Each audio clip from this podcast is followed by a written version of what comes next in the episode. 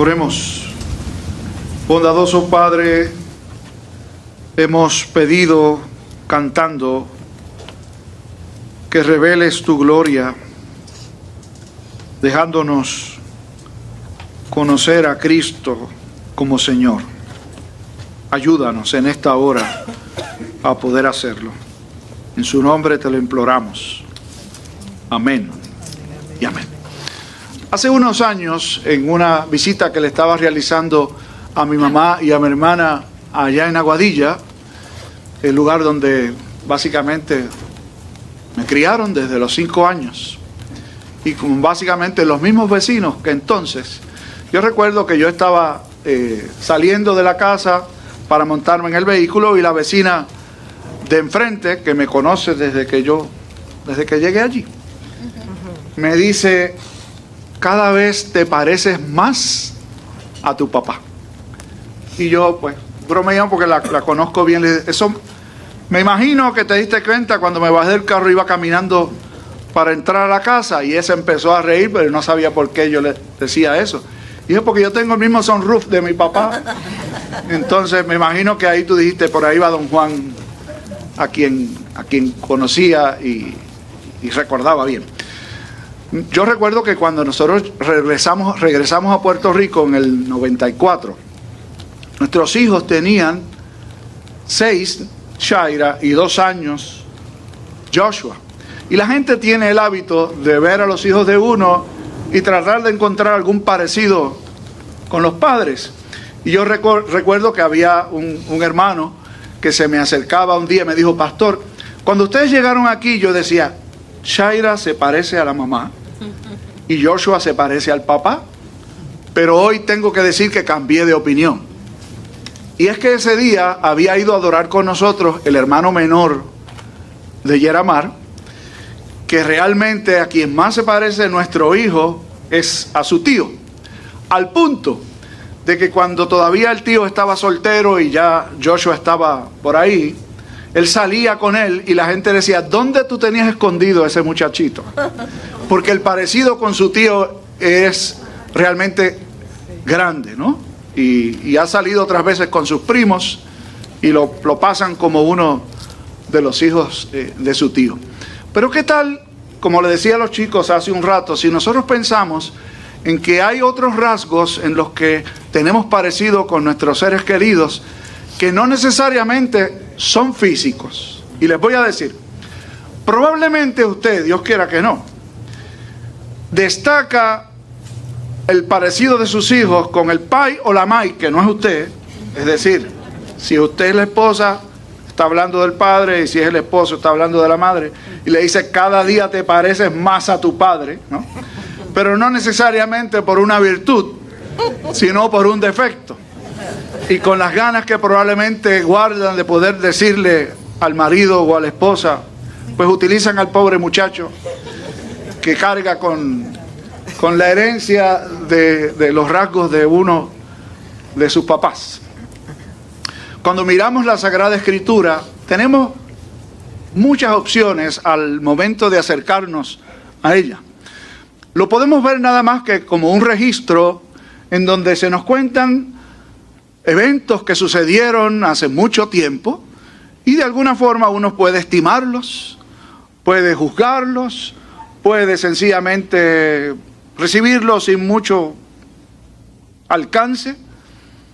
Y yo creo que cada vez que nosotros hacemos eso y nos acercamos a la palabra de Dios desde esa perspectiva, sucede lo que pasó con un pastor que, que yo llevaba mucho tiempo en esta iglesia que fue a pastorear.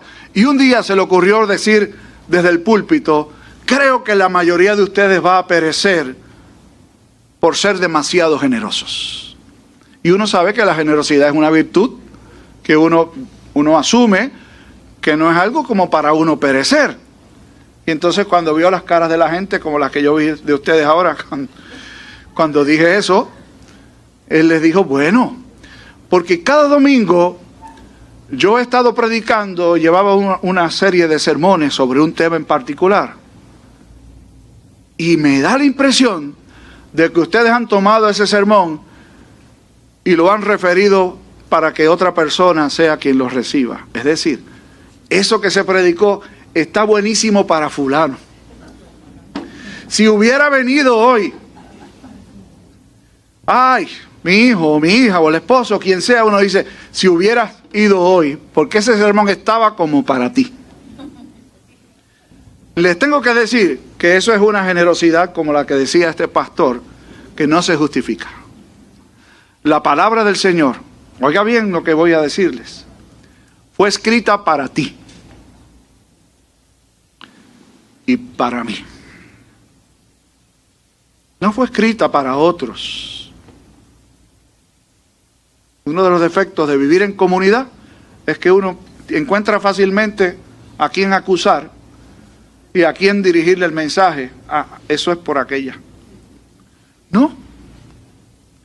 Como la palabra de Dios fue escrita para su pueblo, todo lo que el Señor dice a su pueblo es para su pueblo y es para cada uno de los que integran ese pueblo de Dios.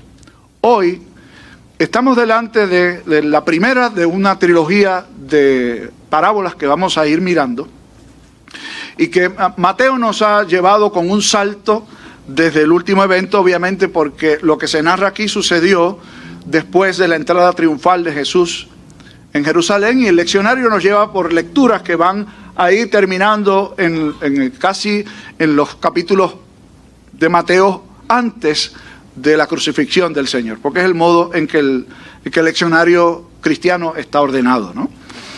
Así que no hemos, no hemos tenido la oportunidad de ver y examinar qué sucedió inmediatamente antes de esto que se narra aquí y que Victoria leyó hace un momento. Y para hacerles un favor, brevemente les voy a decir qué fue lo que pasó.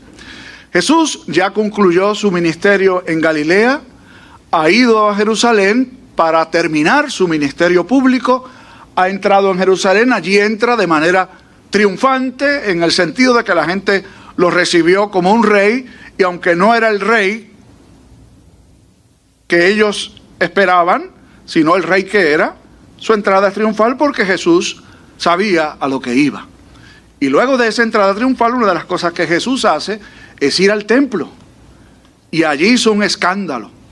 Para aquellos que tienen la imagen de que Jesús era todo bondad y que dejaba pasar todo, entró al templo,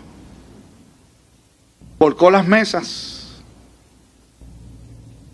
sacó un látigo con alguna soga que estaba allí seguramente y expulsó a los mercaderes que estaban en el templo de Dios. Y cuando los expulsó, les dejó saber que la casa de Dios es casa de oración y no es casa para hacer negocio. Otro día les digo un poquito más, porque es que aquí no se vende nada. Yo creo que los templos no son lugares para ventas. Y si acaso ponemos algo a la venta, no es para sacar ningún beneficio. Por ejemplo, cuando traemos libros en la feria de libros o Biblias, se traen a un costo reducido, como si fuéramos una librería, y se les da ese precio a la gente. Pero la iglesia no debe hacer ventas para sacar, eh, para sacar fondos. Eso no debe suceder. Pero dije que otro día era que iba a hablar de eso, así que nada más que lo comento. Así que ese es el escenario. Allí cuando Jesús expulsó a los mercaderes del templo, estaban los religiosos de su tiempo, principales sacerdotes. Para ellos, la expulsión de los mercaderes en el templo era una alta ofensa y un golpe a sus intereses. Porque lo que había allí era un mercado con los animales que se iban a presentar en sacrificio. Y todo eso representaba una ganancia bastante grande para el templo y para todos los que vivían en torno a la vida del templo. Además de los enemigos que ya Jesús traía, que eran los fariseos, los líderes religiosos de su tiempo, que veían en Jesús una amenaza porque la gente lo seguía, la gente lo escuchaba y muchas de las enseñanzas de Jesús chocaban frontalmente con las enseñanzas de los fariseos del tiempo suyo. Así que se han puesto de acuerdo dos partidos religiosos. Existían partidos religiosos en el tiempo de Jesús. Uno era el partido de los saduceos. eran hijos y familias de Sadoc, un sacerdote antiguo. Y de hecho, gran parte del oficio del sacerdocio caía en manos de los saduceos. Y por otro lado estaban los fariseos. Estos no se llevaban bien entre sí, aunque eran parte todos del mismo cuerpo gobernante. Algunos fariseos eran parte del Sanedrín, que era el cuerpo gobernante, y otros saduceos eran parte, pero como sucede en muchos sitios, que gracias a Dios eso aquí no pasa. Hay gente que no se llevan bien, pero están en el mismo sitio peleando unos con otros. Pues se pusieron de acuerdo para interrogar a Jesús con algo que les tocaba realmente. ¿Con qué autoridad haces estas cosas? ¿Y quién te dio esa autoridad?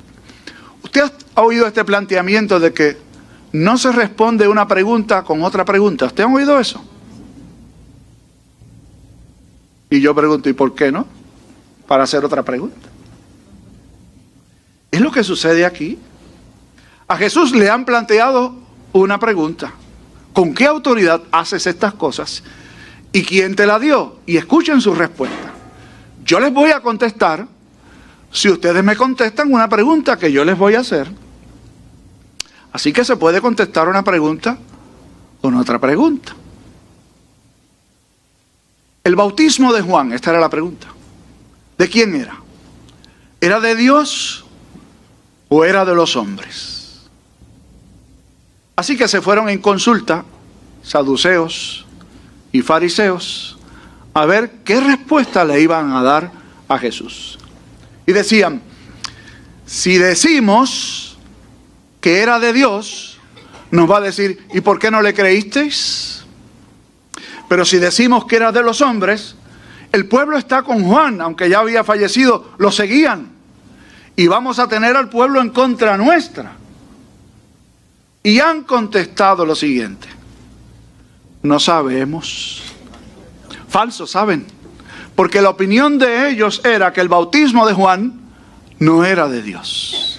Pero por salir bien, por salir del paso, le han dicho, no sabemos.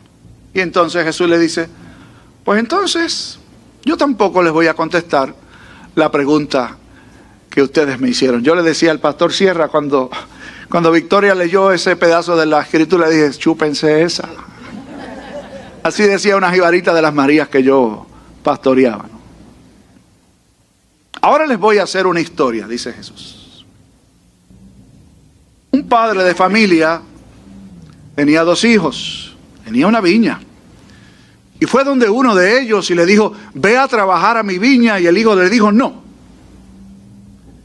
La manera en que está narrada la historia no hace justicia a lo que realmente debió haber sucedido. Lo que debió haber sucedido naturalmente es que él hiciera la invitación a uno primero y al otro después, y que las respuestas vinieran después de haber invitado a los dos. El primero que dijo, sí voy, no fue. El otro que dijo, yo no voy para allá, sí terminó yendo. Entonces le hace otra pregunta más a los líderes religiosos. ¿Quién hizo la voluntad del Padre? Y aquí no se pusieron de acuerdo para contestar. Tal vez si se hubieran puesto de acuerdo tampoco decían que sabían. Pero estaba tan fácil que contestaron rápidamente. El que dijo no, pero fue. Realmente, contestaron bien. El que hizo la voluntad del Padre no es el que dijo que iba a hacerla, sino el que realmente la hizo. Y aquí viene el golpe al hígado.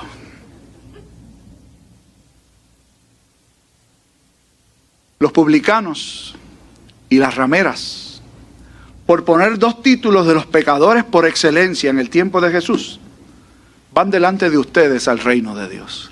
Ay, es así que debe haber dolido, ¿sabe? Porque si de algo se ufanaban ellos, es que ellos eran los cumplidores de la ley de Dios. Y que en el orden de jerarquía de los que obedecían a Dios, ellos estaban acá arriba. Y, los publicanos y las pecadoras en el piso, por no decir que ni siquiera estaban en nómina. Y Jesús les ha dicho que esa gente va primero que ellos al reino de Dios. ¿Por qué? Porque esa gente escuchó el testimonio de Juan y se arrepintieron y creyeron. ¿Y cuál fue el testimonio de Juan? Arrepentíos y creed, porque el reino de los cielos se ha acercado, porque viene uno que es mayor que yo. Y ni le creyeron a Juan, ni le creyeron al que era mayor que Juan. Por lo tanto, ellos son el hijo o los hijos que dijeron sí, pero no fueron.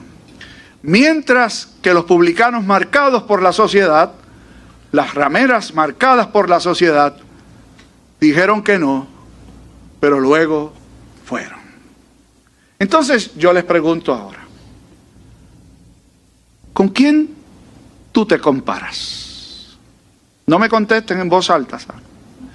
¿Con cuál de los dos nos comparamos? ¿A cuál nos parecemos?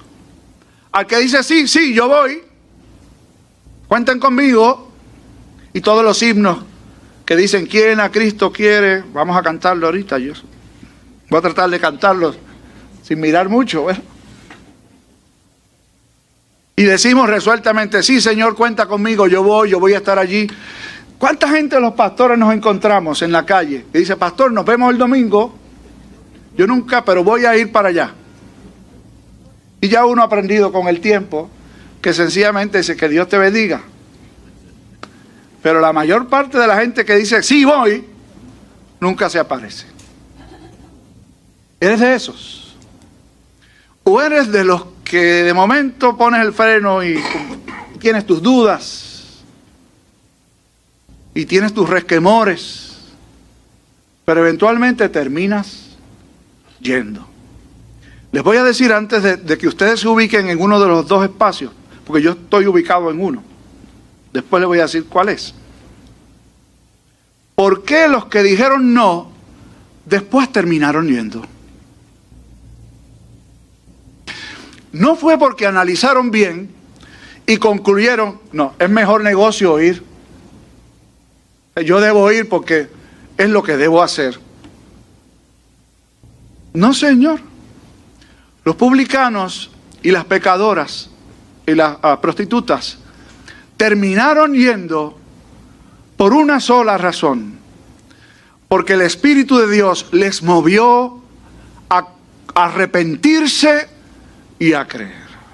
O sea, no fueron y respondieron como un asunto de sacar alguna ventaja de la acción que realizaban, sino porque real y verdaderamente reconocían su pecado y su necesidad y luego de arrepentirse creyeron. Los que dijeron sí y terminaron no yendo fueron los que nunca entendieron que tenían algo de qué arrepentirse. Yo estoy muy bien. Yo vengo de una familia cristiana. Yo llevo tantos años en la iglesia. Yo he cantado en el coro. A mí hasta me casaron en esa iglesia. A mis hijos los bautizaron.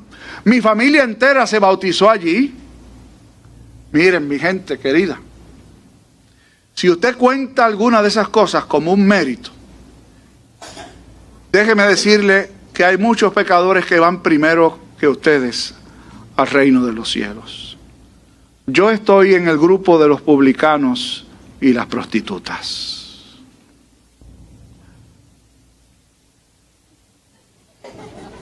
¿Qué pasado tendrá el pastor que yo desconozco? Sencillo, soy un pecador desde que me concibieron, como decía el pastor Sierra hace un rato. Los nenes que uno se cree que son buenos, no son buenos nada. Usted que viene aquí y trata de portarse bien y, y, tener una vida más o menos decente, usted no es bueno nada. Todos necesitamos arrepentirnos.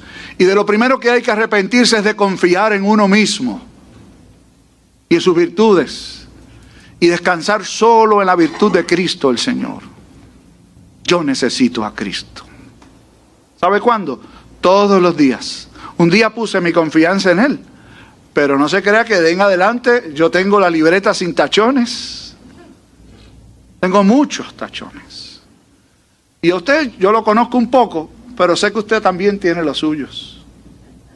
Todos somos desobedientes. Yo leía una historia de un nene hace mucho, mucho, tiene que hacer mucho tiempo, porque cuando yo le diga le, cuánto le ofreció la enfermera al niño, es que había un niño que vivía en un hogar que era un hogar hospital, niño huérfano, tenía sus condiciones y vivía allí. Y era tremendito, ¿saben? Era el terror del lugar. Pero vivía allí, había que soportarlo. Llegó una enfermera nueva y le cuentan de todos los niños, le hablan de este que tenía su, su manera particular de ser y lo fue conociendo y utilizó la siguiente estrategia. Mira, yo esta semana no voy a estar aquí, pero la semana que viene regreso. Y si tú te has portado bien, te voy a dar 10 chavitos. Imagínense cuándo fue eso, ¿verdad? Y lo cuento al penny, ¿verdad? Como lo leí. Así que ya se fue y a la, a la semana siguiente regresó. Y cuando tocó la puerta y llamó, el niño se arropó hasta la cabeza. Y ella se le acerca y le dice, ¿te has portado bien? Recuerda que te dije que te iba a dar 10 chavitos si te portabas bien. Y el nene sacó la mano de la sábana y dijo, deme un chavito.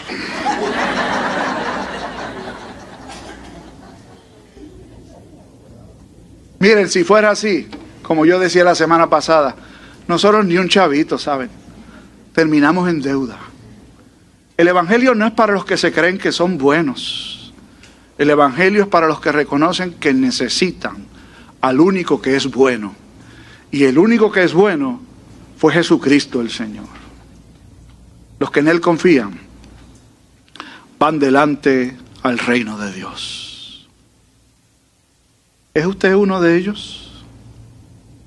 ¿O te pareces más a los religiosos del tiempo de Cristo?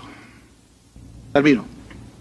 Mark Twain cuenta una historia que fue a Boston y allí conoció a un mercadero, un, hombre de comercio, que era de esas personas que se jactan de que no hay ninguno como ellos. Nadie me ha salido ganando en un negocio a mí. Yo soy lo mejor de lo mejor. Y algún día le dijo a Twain, yo voy a ir a las tierras bíblicas y voy a subir al monte Sinaí y voy a leer a todo pulmón los diez mandamientos. Se lo aseguro. Y Mark Twain le contestó, ¿por qué mejor no te quedas en Boston y los cumples? No es decir que voy a hacer, es hacer.